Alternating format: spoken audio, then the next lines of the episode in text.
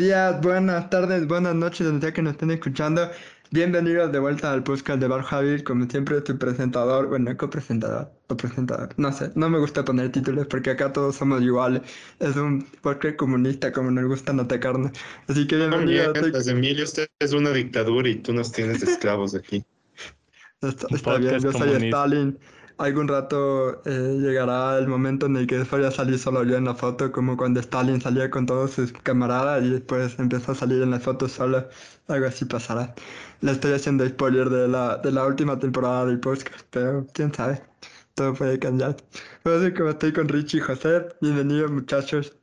Eh, últimamente creo que no les he preguntado cómo están, o sea, siempre como que introducimos los temas los invitados y nadie nunca les pregunta cómo están, así que ya les pregunto a ustedes cómo van todos, cómo va la tesis, José, no, mentira, esto no se pregunta. Eh, ¿cómo, ¿Cómo va? ¿Qué te puedo decir? Ha sido unas semanas bastante sacadas del aire, eh, las cosas van bastante bien, el partido ha sido complicado, pero Ahí le damos. Dejen, no, para no,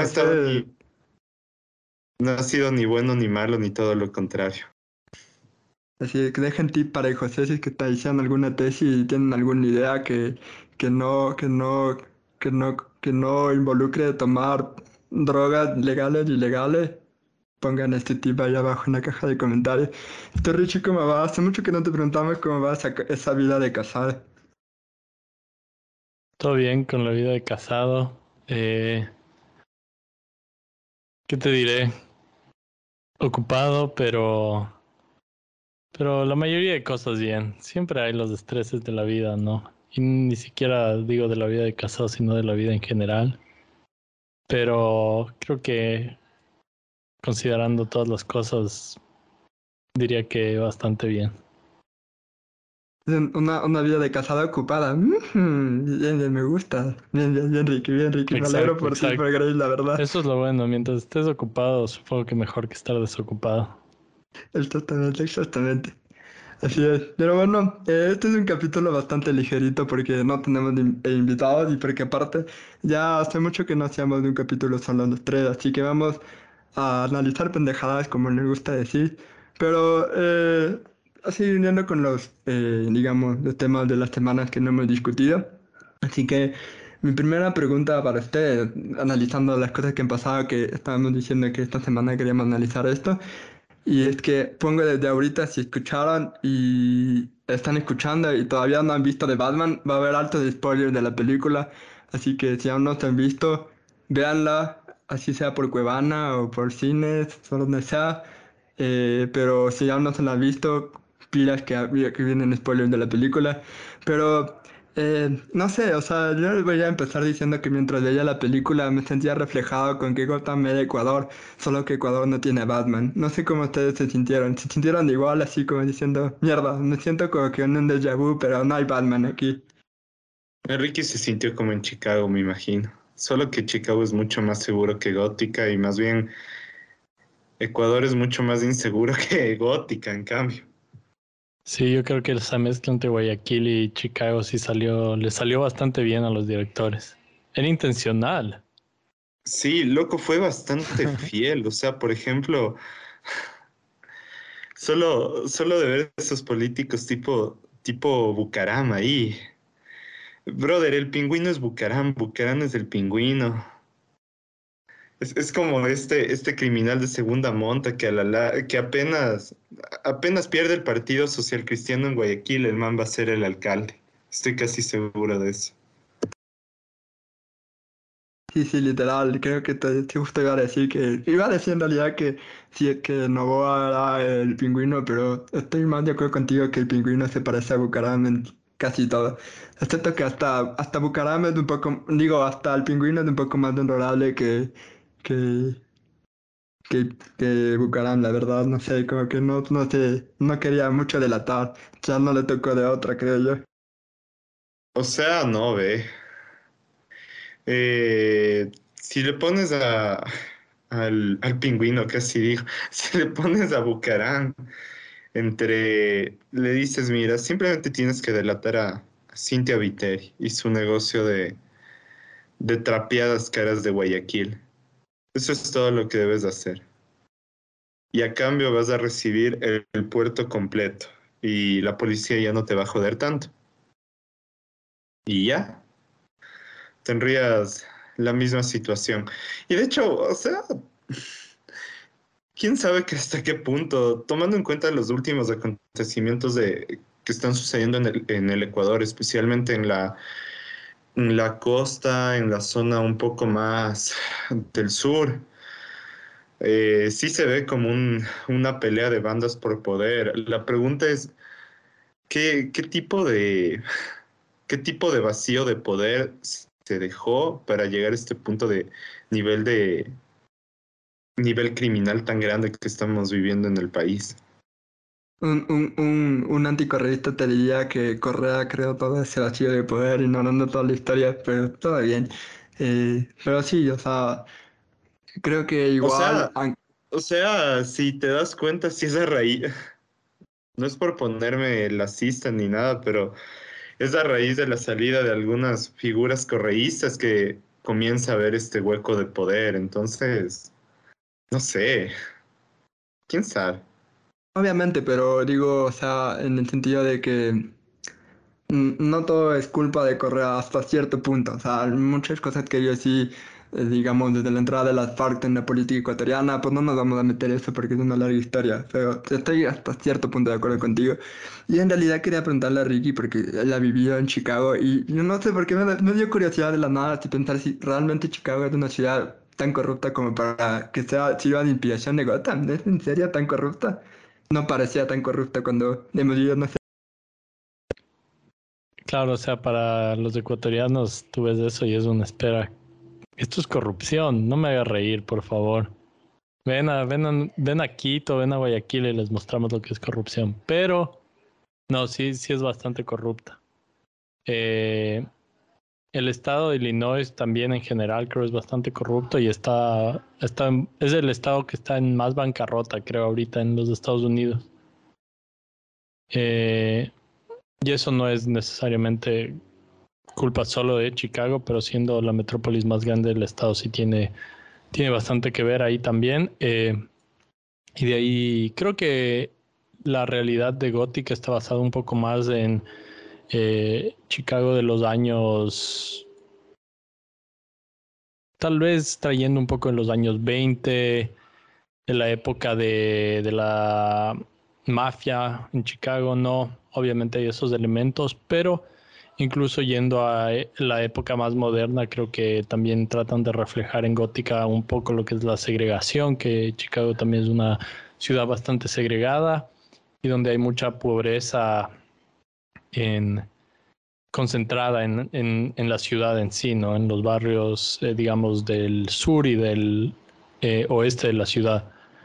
Así que en ese sentido creo que sí puedes ver mucho de, Chicago en, en, la película y en lo que se está tratando de reflejar, pero obviamente, como tú dices, no te das cuenta, a veces puede quedar corto comparado con lo que es el Ecuador, diría yo. Sí, sí, definitivamente. Eh, y yo quería analizar con ustedes también una de las primeras escenas de la película cuando Batman dice, estoy en mi segundo año como, como héroe vigilante y el crimen en vez de bajar ha aumentado. Y yo no sé nada de, de, de política criminal ni nada, ni, ni, ni, de economía, ni eso, pero ustedes de, de, lo que saben, o sea, ¿creen que eso en la práctica podría realmente pasar? ¿Podría un vigilante, en vez de bajar el crimen, subirlo? O sea, qué tan realista es esa premisa, porque no siempre nos han venido a la aldea Hollywood de que sale un Iron Man, sale un Spider-Man, sale otro Batman y, y, de la nada el crimen baja a cero y todo eso. No, a mí me parece una parte realista, pero no sabía si es que qué tan realista lo es. No sé si ustedes pueden darme una respuesta acerca de eso. No sé, ¿qué, qué sería lo más, lo más aproximado a eso? Eh, tal vez una ver una, la correlación y ver tema de causalidad entre inversión en seguridad y nuevos equipos y formar literalmente policías robocots y, y, el crimen en una ciudad. Pero o sea, si me preguntas así datos para mencionar eso, no te tendría. Yo solo sé que varios experimentos que se han llevado a cabo en Inglaterra, creo que sí lo hemos mencionado y hemos dicho, Inglaterra es un, es un contexto social y cultural muy diferente, pero la manera en la que ellos, por así decirlo, lucharon contra la inseguridad fue a través de mejorar el salario mínimo, mejorar el, acceso a la salud y a la educación, básicamente derechos básicos para desarrollar a cualquier ser humano promedio. Entonces, supongo que hay momentos en que en vez de estar, por así decirlo, soñando con que aparezca un justiciero enmascarado, tal vez deberíamos estar soñando que llegue un político responsable con el desarrollo, al menos de, de los jóvenes. Qué, qué viejo sonó eso, mierda. Eh, bueno, el desarrollo de, todos nosotros los jóvenes. Sí, yo creo que lo que dijo el José es exactamente lo que muchas de estas eh, historias de superhéroes tratan de cuestionar esta noción de eh, que la seguridad se puede alcanzar a través de, digamos, la violencia y eh, definitivamente aquí en Estados Unidos especialmente existe esta, este dilema de, de cómo combatir el crimen, ¿no? Y en yo diría los años tal vez 80, más o menos, sí, en los 80, una gran, hubo un cambio de perspectiva, tal vez incluso un poco antes, pero eh, hubo un cambio de perspectiva hacia una, tratar con el, con el crimen de forma eh, severa, ¿no? O sea, de decir, ¿sabes qué? Le vamos a meter mano dura al crimen, que obviamente aquí en el Ecuador también se sabe mucho de esa historia, ¿no? Eh, y a la final, ¿qué termina siendo eso? ¿No? O sea, ¿te da resultados o, es un fracaso? Y yo creo que esa es la pregunta central de la película de Batman. Y es una pregunta con la que tanto Estados Unidos como el Ecuador ha tenido que confrontar, ¿no? En el caso de Ecuador tenemos eh, probablemente la historia de, entre comillas, eh, éxito de, el, de tratar con el crimen con mano dura, que es haber determinado con Alfaro Vive Carajo, entre comillas, ¿no? Eh, de manera eficiente, etcétera, etcétera. Y eh, es lo que muchas personas que apoyarían este tipo de... Sería irónico, porque probablemente no apoyarían a Batman en sí, porque está sobre la ley pero en esencia, como tú dijiste, José, quisieran que hayan un montón de Robocop, pseudo Batmans que sean parte de la policía haciendo ese trabajo. Exactamente lo mismo. Metiendo miedo, metiendo palizas y que de esa manera se controle el crimen. Ahora, la eh, película lo, lo, que nos dice en cambio es, ¿realmente funciona eso? Y como vamos a hablar de los spoilers, diríamos que la respuesta de la película es no, no funciona. Ahora sí, de de hecho, yo creo que Batman perdió, pero había, había otro, otro cuestionamiento que me parece muy, muy interesante y es, eh, eh, y esto sí es una paradoja porque me recordó a Guayaquil, literalmente eh, los, digan ustedes, 10 primeros minutos, en especial cuando hablaron de este fondo privado de desarrollo, cabe mencionar y cabe recordar que Guayaquil técnicamente tiene este fondo, por así decirlo, privado. Eh, es bien conocido todo, todo el tema de Lotería Nacional, cómo se vincula a estos fondos. Guayaquil incluso tiene su estructura de seguridad, tema de bomberos, hasta cierto punto privatizado. Y e irónicamente es la ciudad con, bueno, es la ciudad más peligrosa del Ecuador entre las 100 ciudades más peligrosas del mundo actualmente. Eh, lo cual es una vez más un poco irónico. Eh, no creo que la película da como que un cuestionamiento tan grande a qué tan útil llega a ser estos fondos privados de desarrollo, eh, en especial porque literalmente creo que estos fondos terminan en manos de un grupo corrupto y básicamente se, se, se comienza a mal utilizar el recurso. Sin embargo, eh, sí me pareció como que un paralelismo muy chistoso con Guayaquil. O sea, como por más que tengas estos incentivos privados a la larga, eh, no es una solución. De hecho, em, es como que la representación del, del, criminal, del acertijo en esta, en esta entrega, em, nacía literalmente de la desigualdad hasta cierto punto. Uno diría, sí, el man también está full resentido, pero vamos, es uno de los huérfanos que creció en un orfanato eh, y como lo mencionaba, ver morir cada semana, cada día un niño, ese tipo de detalles, no se hace cuestionar un poco sobre realmente si el man, o sea, qué tan estable puede ser una persona bajo esas circunstancias, cómo afecta el entorno.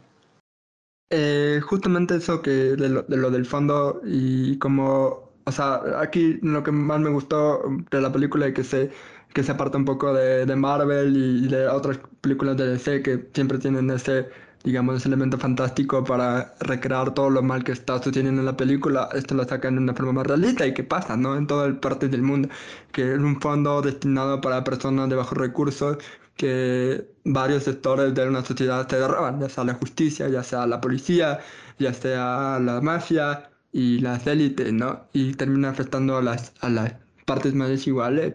Me pareció algo que, que, que era, que, he visto poco, por ejemplo, si la podemos comparar con, eh, con The, Dark Knight en, en la película de Nolan de Batman de 2008, la, la eh, icónica película de Batman, que para muchos eh, es la mejor película de Batman, con el Joker, que acá en cambio en el Joker es desde un punto de vista un poco más de anarquía, ¿no? Podríamos decir y que se basa en, en, en, casi lo mismo, pero no tiene un elemento que podría realmente identificarte. O sea, eh, no, eh, creo que The Dark se basa más en, la parte de la, de la justicia, de encontrar ese símbolo que, que pueda acabar con, con, todos los problemas que tiene Gotham, que en ese, en ese entonces era Harvey Dent, que se termina convirtiendo en, la, en, la, en dos caras y como el Joker dice que hasta el hombre más bueno puede ser corruptible, que es, es, cierto, pero yo creo que esta película de Batman ataca mucho más de una forma en que es mucho más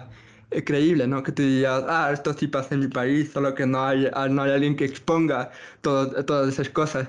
Y justo yendo a eso de la, personaje que expone en esta película, que es del acertijo, como dijo José, que no solo nace de, una, de las partes más desiguales y que es un personaje muy parecido a, a, Bruce Wayne de cierta forma, que es un, es un, un, huérfano, es una persona que veía morir a niños de su misma edad por, porque no había esos fondos, ¿no? porque esos fondos a la final se la robaban. Entonces yo quería, eh, porque se ha hablado mucho de que ahora en Hollywood, sobre todo en las películas de superhéroes, intentan humanizar al villano, diciendo que es un villano en la cual su, su, su ideología para llevar a cabo estos crímenes está, está como que justificada, como vimos con por ejemplo, cuando hace el snap y, y, acaba con la mitad de la humanidad, que es una teoría que se ha tenido mucho daño, de que capaz si es que cortamos a la población humana en la mitad, eh, podríamos abastecer a toda la Tierra, por ejemplo. Y en este caso era que el acertijo va matando a todos los corruptos que se robaban ese fondo y después a la final termina explotando toda la ciudad porque decía que la única forma que la ciudad cura todos sus males de, renaciendo, de cierta forma. Entonces, ¿ustedes creen que está justificado el acertijo, especialmente en, en estos tiempos en los que vivimos, en los que dicen que eh, estas formas de protestar no son las correctas, bla, bla, bla, cómo están rayando las, las paredes, cómo están botando los monumentos, eh, que es mucho más descajerada de ciertos sectores, ¿no? Pero ustedes creen que algo tan radical como lo que hizo el acertijo en esta película es realmente justificable? Teniendo en cuenta que las revoluciones anteriores de, de, toda la humanidad han sido mucho más violentas, ¿no? Como la Revolución Francesa, la Revolución Rusa, eh, podríamos tener miles de ejemplos. Entonces, ¿ustedes creen que está justificado lo que hizo el, el acertijo en esta película? No, ¿cómo vas a decir eso?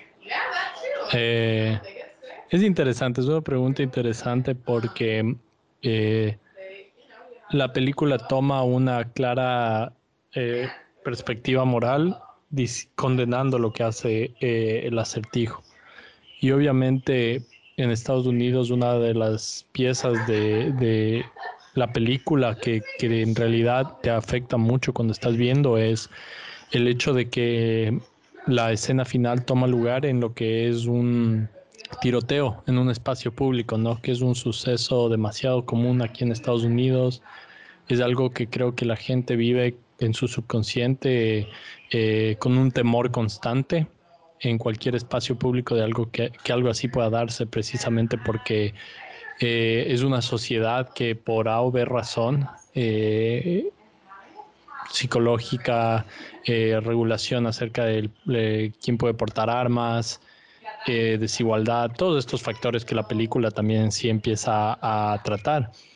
E, e, es un suceso común. Entonces, obviamente, viendo la película en ese contexto en Estados Unidos, tú dices instantáneamente como que no. O sea, lo que hizo es un acto criminal, terrorista y eh, es algo muy condenable.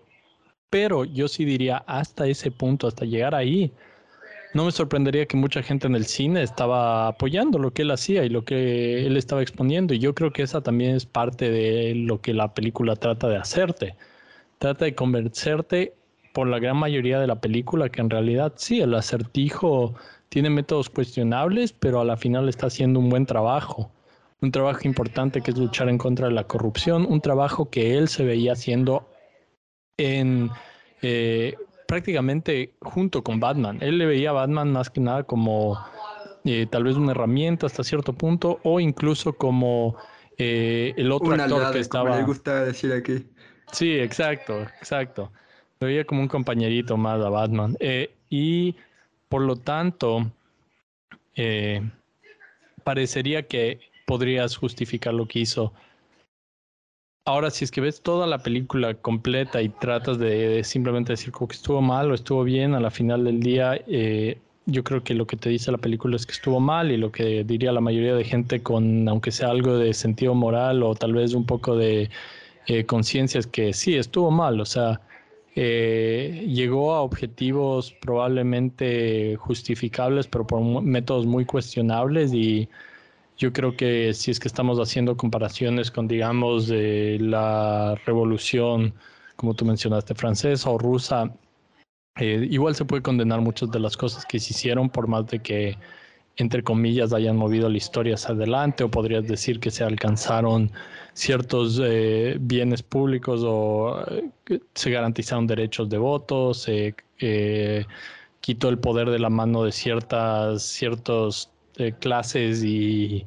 grupos poderosos. Así que eh, todas esas cosas es como que en la historia es muy difícil simplemente decir todo fue bueno, todo fue malo. Es, es complicado y te toca ir parte por parte, creo yo. Yo por mi parte creo que, o sea, creo que sí, todo, o sea, el resumen es que todo fue cuestionable y el man bajo ninguna circunstancia estuvo en lo correcto. Eh, caemos en la vieja en la vieja discusión sobre, por ejemplo, si eh, Kira o Light Yagami estaba bien o ese tipo de cosas. O sea, eh, hasta qué, o sea, es verdad. Se, viene un episodio de, Death Note, pilas, pilas. Buena idea. Eh, o sea, la pregunta es, ¿realmente se, se contempló eh, todo, o sea,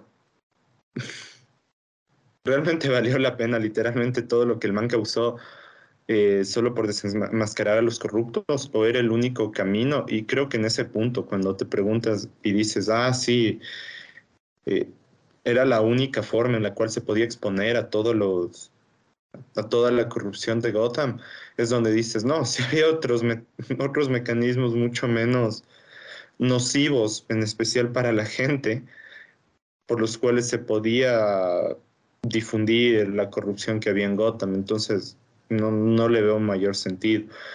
Y bueno, también lo que mencionaba Ricky, eh, el tema de los procesos históricos, eh, que de la misma forma eh, había cosas muy cuestionables. Y sí, tal vez podemos un, podcast eh, traer historiadores, historiadoras y preguntarnos un segundo, eh, en esos eventos históricos que garantizan nuestros derechos, ¿qué fue lo que tal vez hizo mal o qué fue lo que tal vez hizo bien? Pero al final del día, eh, haciendo un paralelo, o sea, quitando un poco el tema de la película y más bien yendo al tema de las revoluciones, es lo que ya se hizo y es lo que está hecho.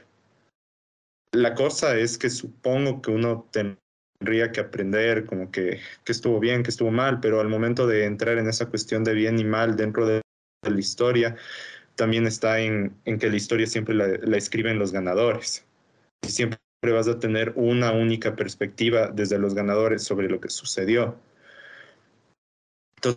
Entonces, eh, creo que entrar en esa, en esa discusión tal vez un poco moral eh, en temas de historia es muy, muy complicado y creo que la película, como lo dijo Ricky, lo deja súper claro. Eh, lo que hizo el acertijo estuvo súper cuestionable, como digo. O sea, creo que una persona tal vez se puede como que poner a pensar un segundo cuáles eran mecanismos mucho menos nocivos para la población por los cuales llegabas a una misma conclusión.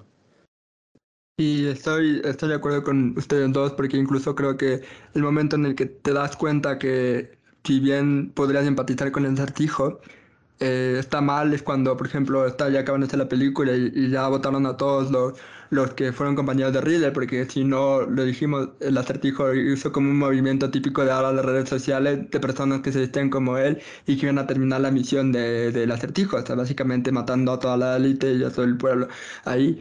Y, y cuando le dicen qué estás haciendo, él dice, esto es la venganza que básicamente era el eslogan de Batman durante toda la película y lo que le hace dar cuenta a Batman y a Bruce Wayne que la eh, impartir justicia a partir de la venganza y el miedo no es el camino porque a la final tú no puedes impartir justicia a partir del, del, del miedo porque no vas a lograr lo que es elemental para poder hacer encontrar justicia encontrar la confianza del pueblo no porque si es que no tiene no tienen una, una, garantía en las instituciones públicas, como en un país en el Ecuador, la única forma de condenar a ciertos personajes públicos es con la confianza del pueblo, ¿no?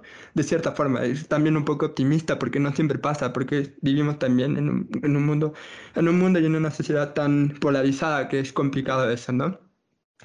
Y, y, el último tema también es que me, me causó mucha gracia que seguramente muchos medios allá en Estados Unidos están casi comparando todo lo que pasó en The Batman con, con lo del Capitolio que ya pasó hace más, un poco más de un año. Y, y estoy seguro que los conservadores pro-Trump van a tomar de inspiración esta película para acabar con el Capitolio, aunque no lo lograran. Pero bueno, eh, algo algo súper interesante que tiene que ver con eso que estás diciendo, Emilio, es cómo el acertijo era, es un eh, extremista de Reddit, así, o sea, de, ni siquiera de Reddit, así de Fortune o alguna huevada así. O sea, el man es de como que el estereotipo de... sí. sí. es del estereotipo de...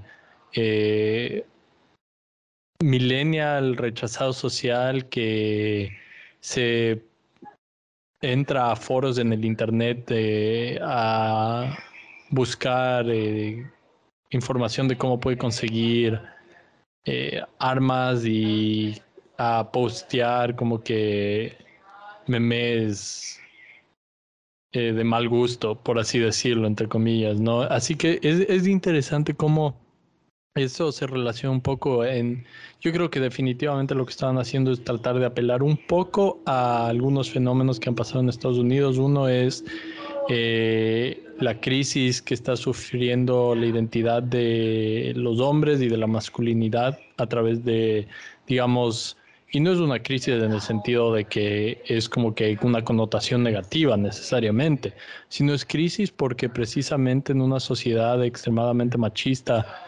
eh, cuando llega a cuestionarse y digamos se abren eh, espacios para interpretaciones diferentes del género y eso y obviamente aquí ninguno o al menos yo diría no soy experto no creo que ninguno de nosotros podemos certificar totalmente cómo se desarrollan estos temas pero diría que al menos la forma en la que la película lo explora un poco es esta cuestión de eh, el joven que se está volviendo hombre eh, y es lo que mucha gente asocia, por ejemplo, con Jordan Peterson, ¿no?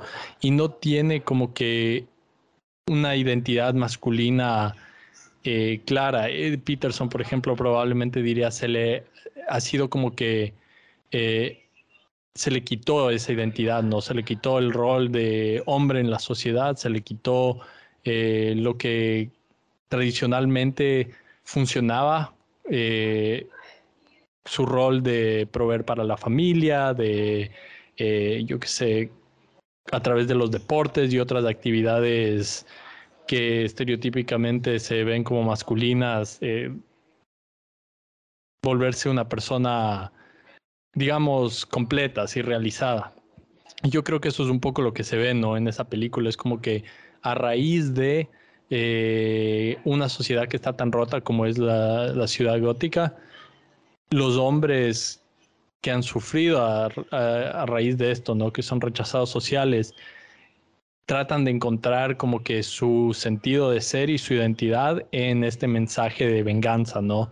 De el mensaje de Batman mismo, como tú dijiste, pero puesto eh, por el acertijo de manera de, ¿sabes qué? Es violencia completa, ¿no? Y violencia en la forma de, como dijimos, tiroteos, que son cosas que se experimentan, o sea, que se han vivido en Estados Unidos muy trágicamente. Entonces, creo que definitivamente estaba haciendo un poco de comentario de eso y también como contraparte, obviamente, de lo que es el resurgimiento de la extrema derecha, o no resurgimiento, pero tal vez la, la forma en la que se manifiesta hoy en día o que se eh, visualiza ¿no? en las noticias y todo de la extrema derecha, que tiene que ver mucho con la violencia eh, prácticamente esa, o sea, a través de foros de internet, violencia con armas de fuego, eh, hombres blancos, como vimos en la película que era el, el acertijo, así que creo que sí, o sea, intentaron hacer un comentario un poco de todo eso y tal vez hasta cierto punto, como que hubo un momento medio cringe. La primera vez que le vi el acertijo fue medio cringe, pero diría, porque le ves ahí cuando está en el café, así yendo a tomarse un café y parece literal eh, tu amigo que fue a estudiar eh, sistemas de informática, así en la San Francisco. así que es, medio como que ese momento es medio cringe así cuando lo ves, pero entiendo que ese es como que el comentario que están tratando de hacer y tengo que decir el actor que estaba haciendo de de eh, de verga me olvidé el nombre, pero el actor es, estuvo muy bueno, así que eh, no no Paul sí, sí. creo que Paul Dano es un crack. Sí, sí, no, no cuestiono como que el casting del acertijo, solo digo que es medio eh, chistoso lo que intentaron hacer en general, así, lo que estaban tratando de mostrar. Incluso ahora que dicen eso de todo, sobre me encantó el momento woke de la película, como le encanta decir a todos los de la derecha, el momento woke, cuando Gatúbela le dice, debe ser un blanquito privilegiado con rico cuando dice eso, y era como que, no sé por qué se molestan, es la verdad, es un blanquito privilegiado rico. Obviamente va a pensar así, y ese momento en que ella le hace cambiar esta percepción a Wayne de que, eh, estoy haciendo un comentario súper de blanquito privilegiado, era verdad, era totalmente verdad. Y, y puede ser un momento woke que no le gusta a todos los machistas eh, de más de derecha, eh, pero es porque no les gusta, no les gusta tragarse algunas verdades. Em, eh, iba a decir algo más también. sí, decir que en el último comentario o sea, la película es que ese vampiro brillante creció y es un maldito crack. así que si plan tenían miedo de de Robert Pattinson como Batman es porque no vieron sus otras películas que también son muy buenas y que eh, me alegra que esté teniendo este reconocimiento más allá de Crepúsculo porque vamos, hasta Robert Pattinson sabía que era Crepúsculo era malo, o sea, él mismo se reía de Crepúsculo. Hay muchos videos de internet del man riéndose de Crepúsculo y son geniales. Así que eh, realmente es un cast también full genial.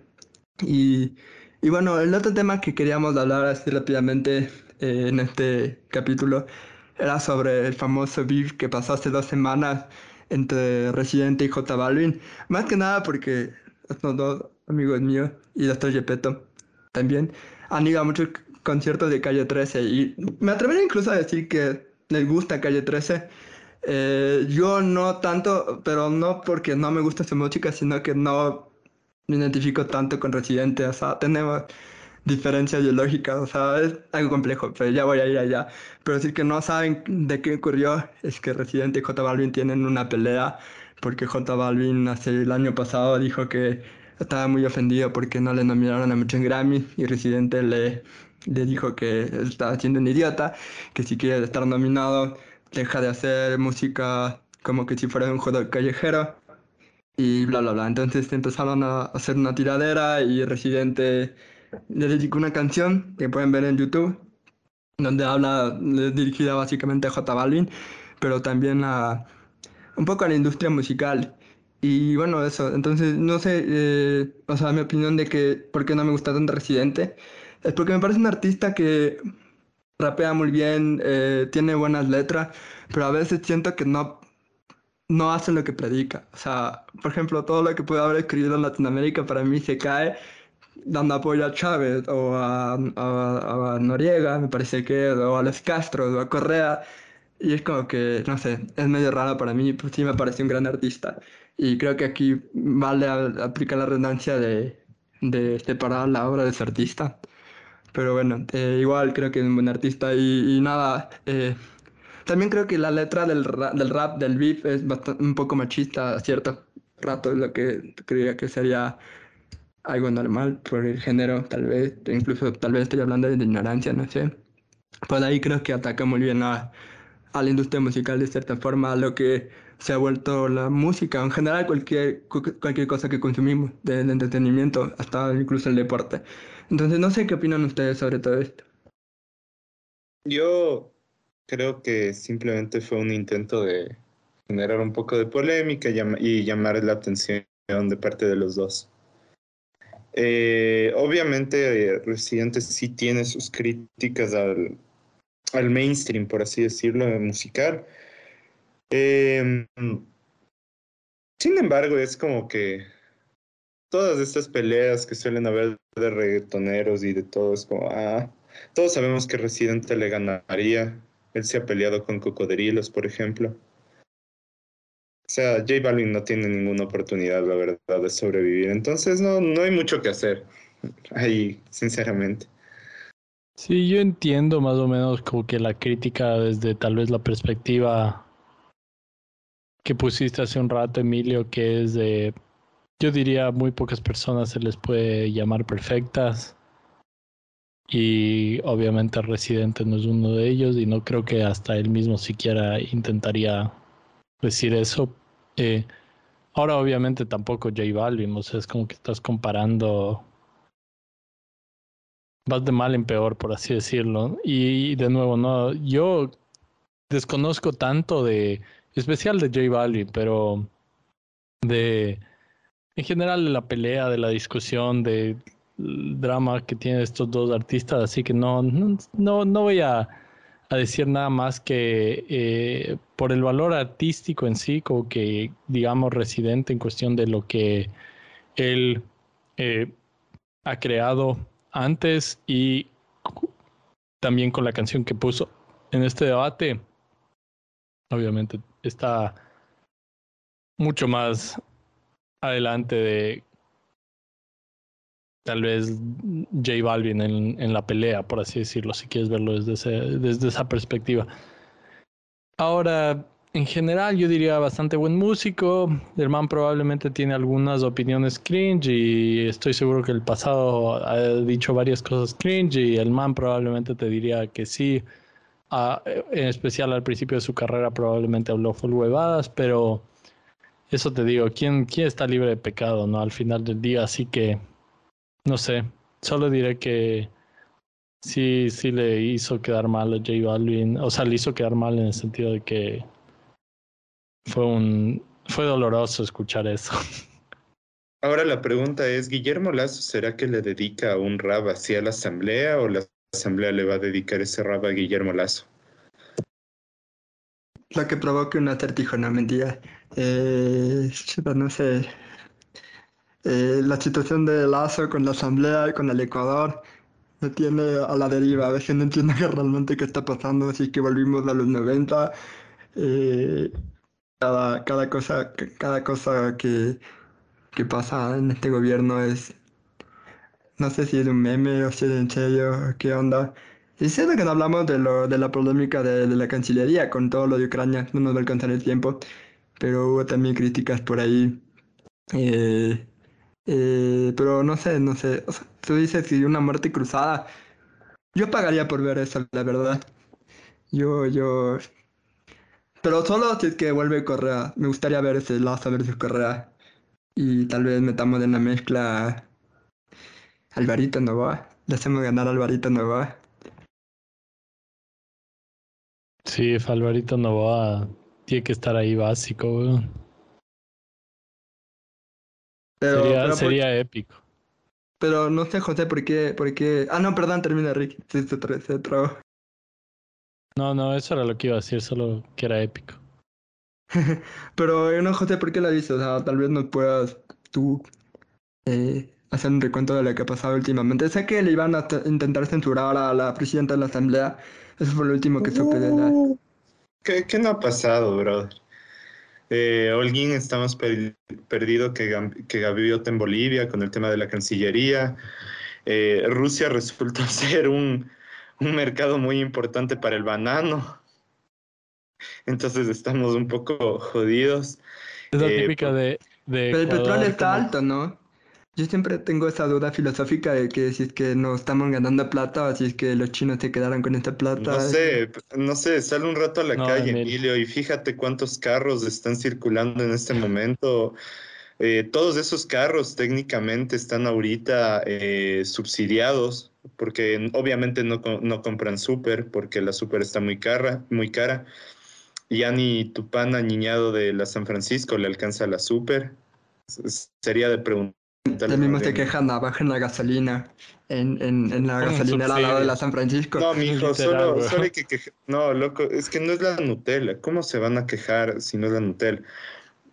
No, pero ya hablando serio, eh, Emilio, déjame básicamente decir, es muy complicado definir si es que esto nos, nos genera un beneficio más grande, en especial porque tocaría ver qué tan, eh, yo no sé, no sé, tocaría ver qué tan de enclave son los sectores que se están cayendo, como el tema del banano.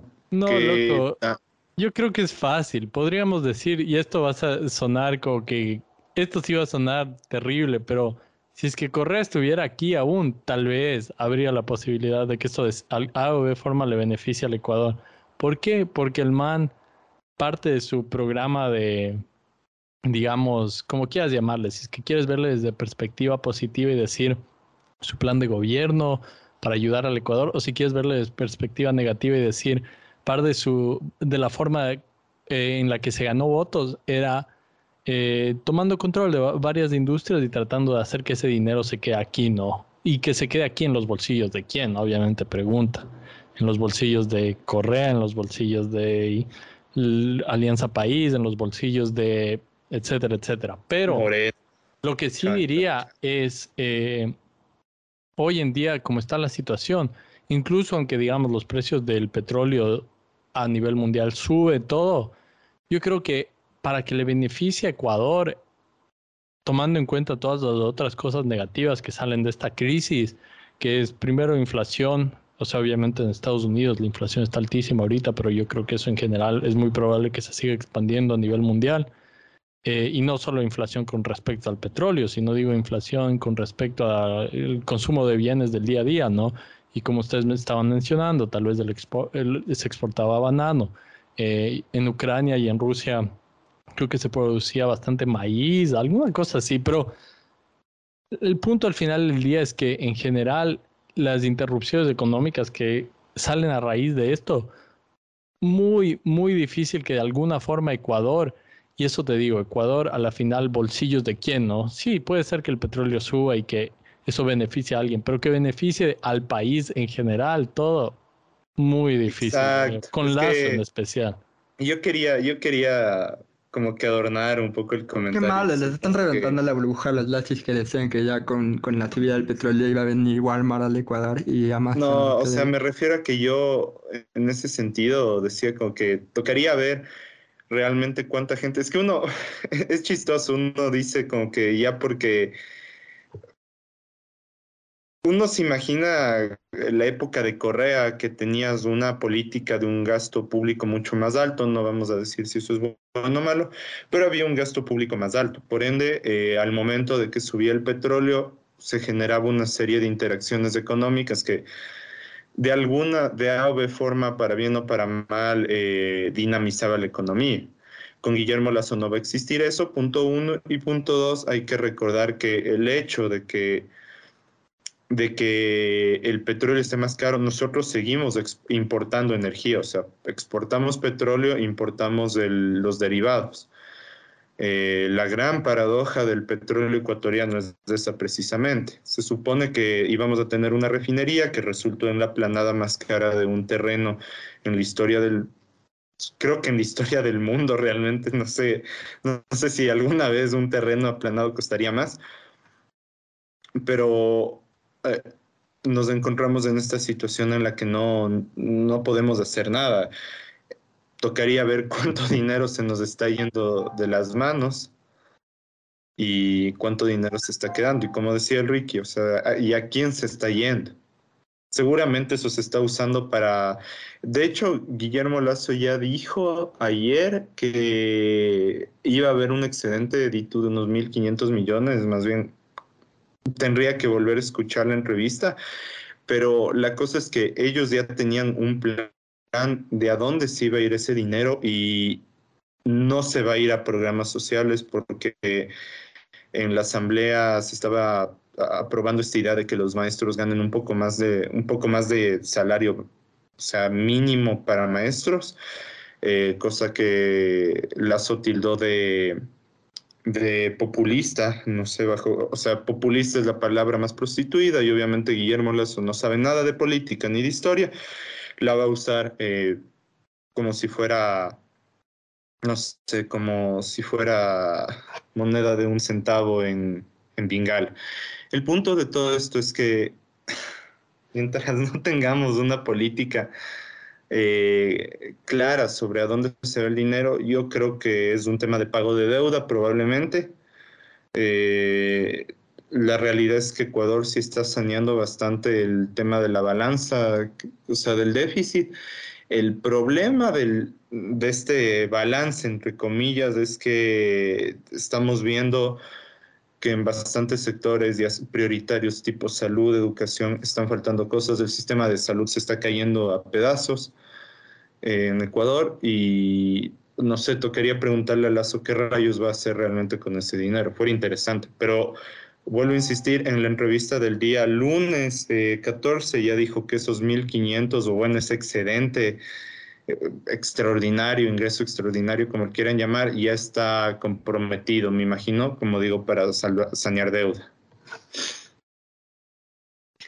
Creo que le dimos mucho palo al Lazo, así que yo voy a solo decir, no porque soy la cita ni nada, ni porque quiero tirarle un pan, sino que a veces cuando un presidente cumple alguna de sus promesas de campaña, hay que resaltarlo, y es que dijo que iba a donar los primeros eh, seis meses o tres meses de su salario a una organización eh, social y lo hizo porque es una organización a la que yo conozco y a la que fui parte cuando era pequeño.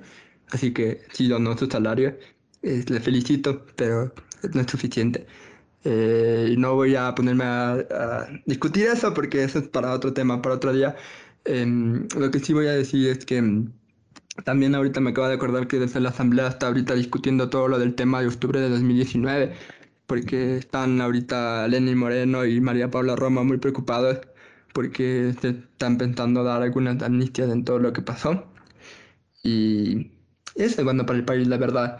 Todo, todo proceso jurídico que, que intenta quitarle dinero o meterle en la cárcel a Lenny Moreno, yo lo apoyo. Em, apoyo, eh, apoyo la moción con toda violencia, como diría Homero Simpson. Eh, eh, pero bueno, no sé, no sé, no sé si me falta alguno. si es que quieren un update de Ucrania y Rusia, sigue la guerra.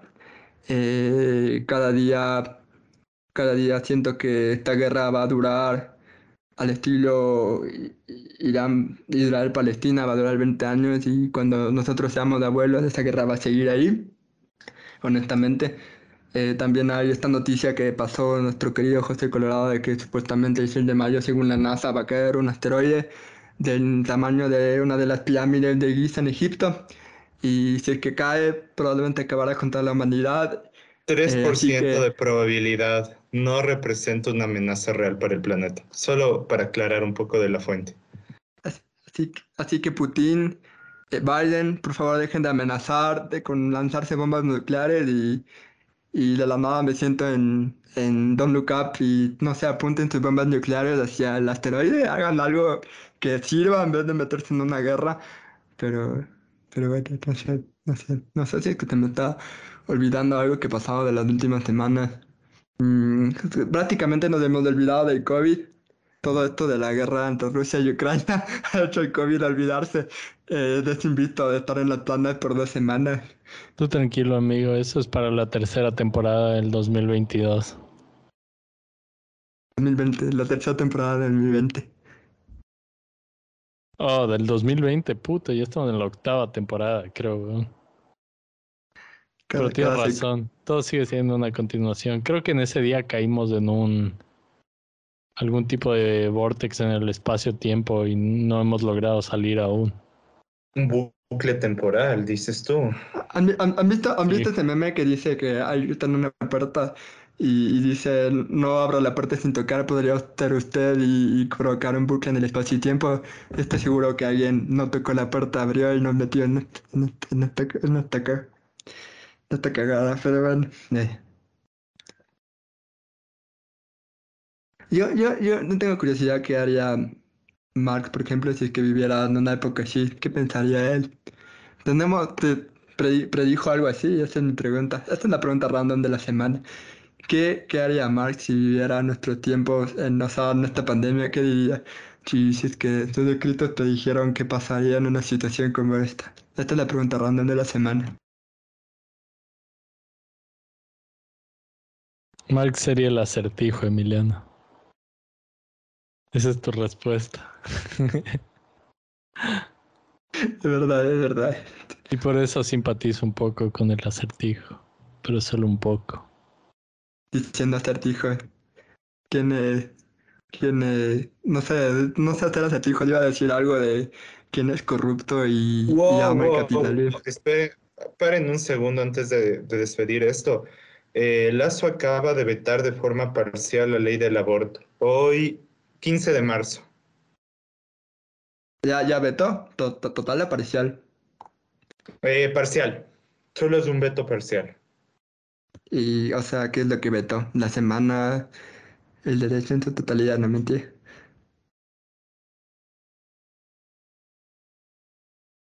¿Qué vetó, amigo?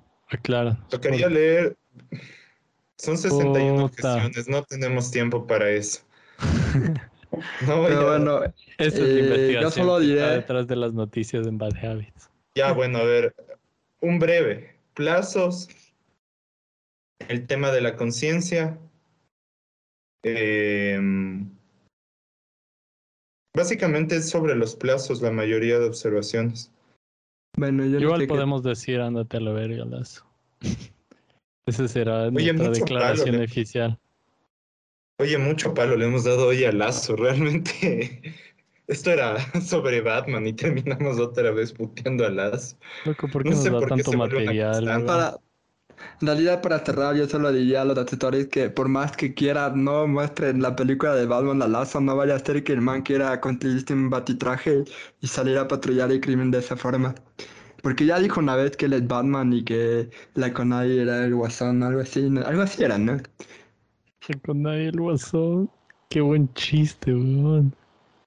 No me acuerdo si era Isa o la Conai o Vargas, pero dijo que uno de ellos era el guasón, porque dijo que básicamente, casi, casi dijo que Joker tuvo la culpa en lo que pasó en octubre.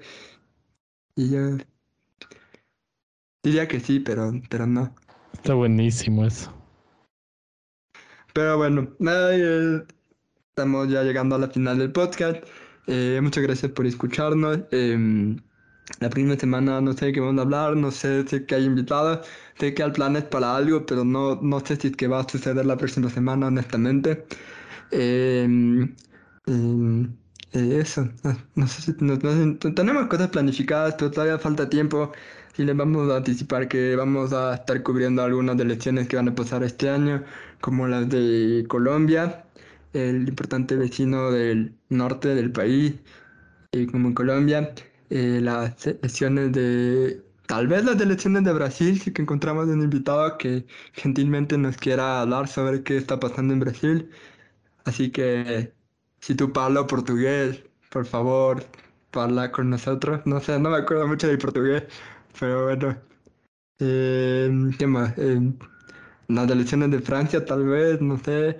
Eh, y bueno, eh, nos vamos a ver la próxima semana si es que el mundo no se acaba, es decir, si es que Biden o Putin no deciden lanzar alguna bomba atómica. Em, y nos vemos la próxima semana. Eh, les dejo a los chicos para que se despidan. Como No dijo el. Emiliano, No, como dijo el Emiliano, nos veremos muy pronto. Tenemos algunas buenas cosas planeadas y esperemos que eh, esta vez cumplamos. Yo sé que hemos, les hemos fallado en el pasado, así que no, no, no queremos ilusionarles, seremos honestos. En este punto ni siquiera nosotros mismos queremos ilusionarnos con las cosas que tenemos planeado. Pero les puedo decir que Está casi diciendo que, casi como que le está dando el hype a lo, a lo que va a tener un debate entre Jordan Peterson y Chisek. No, no, tranquilo. eso les no, iba a no, decir. no des ese tipo de hype, por favor. No, no, no, Eso más está- bien, más bien ese es exactamente el tipo de hype que queremos dar para que cuando suceda lo que realmente estamos planeando, pueda la gente realmente estar emocionada de todas maneras.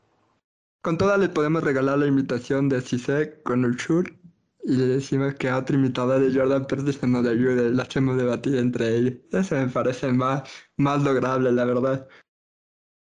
Prácticamente. Esperen eso. Tengan, tengan esa idea en sus mentes y ya veremos qué, qué terminamos haciendo en realidad. Bueno, yo me despido. Como dijo Don Viruta, hasta mañana.